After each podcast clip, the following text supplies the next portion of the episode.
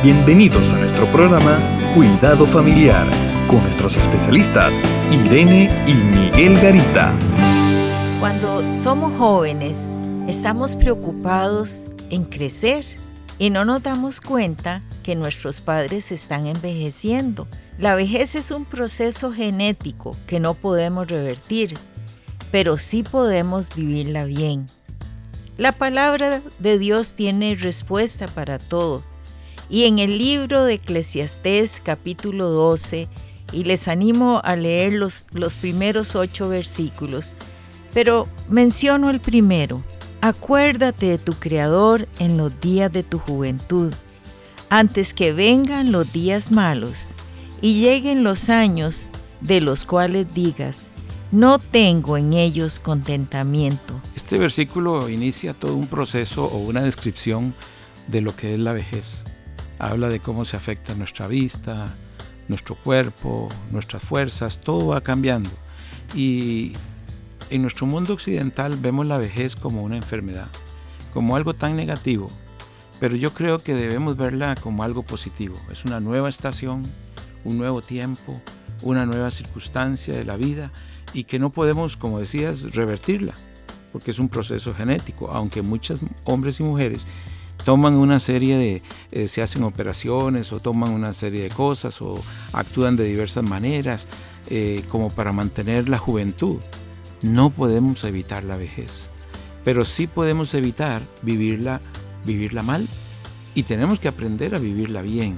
Ahora, en la vejez vamos a sufrir una serie de cambios físicos y psicológicos. Eh, vamos a sufrir una serie de cambios en nuestro aspecto, eh, vamos a tener más limitaciones, nuestras fuerzas se, acaban, nuestras circunstancias para que antes lo hacíamos rápido, ahora vamos más despacio.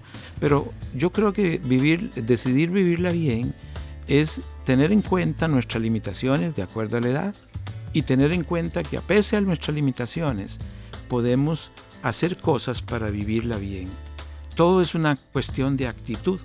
He conocido muchos ancianos que se encierran en sus casas a esperar la muerte y yo creo que no, que nosotros debemos hasta el último momento, debemos hacer cosas para mantenernos bien. La muerte llegará en el momento que Dios quiere y no podemos evitarlo. Pero también creo que podemos comer mejor, eh, cuidar nuestra salud, usar aún aquellos, aquellos aparatos que, que nos ayudan como asuntos auditivos eh, para el oído, eh, aparatos para la vista, los anteojos, es decir, irse cuidando. Y en ese proceso yo creo que también debemos cultivar nuestra mente, nuestra, nuestra vida intelectual, no podemos dejarnos ahí abandonados, tenemos que ser limpios, cuidar nuestro cuerpo, cuidar los tiempos de dormir, eh, tomar los medicamentos si hay que hacerlo. Todo esto es una forma de decir, quiero vivir la vejez con calidad de vida. He escuchado el término de vejez como edad de oro y me gusta mucho porque si pienso en el oro, es brillante. Entonces es una buena etapa de brillar, de sobresalir, de nuevos retos. Tal vez es el tiempo de, recabar toda nuestra experiencia, porque todos tenemos una experiencia y es cuando estamos más ancianos que podemos poner esa experiencia, tal vez escribiendo, tal vez eh, haciendo algunas notas o dejando un legado hacia alguien. Sí debemos entender que los líderes, grandes líderes del Antiguo Testamento, empezaron a tiempos muy, ya muy viejos, 80 años Moisés, y hizo toda una gran tarea que es recordada hasta hoy. O sea, siempre habrá una nueva estación. Y en esa nueva estación podemos servir al Señor, podemos estar mejor, podemos aconsejar a alguien, podemos dar una palabra de aliento a alguien porque tenemos la experiencia de la vida y de esa manera la vejez, la vejez siempre será algo fructífero para nosotros. No pensemos que todo tiempo pasado fue mejor.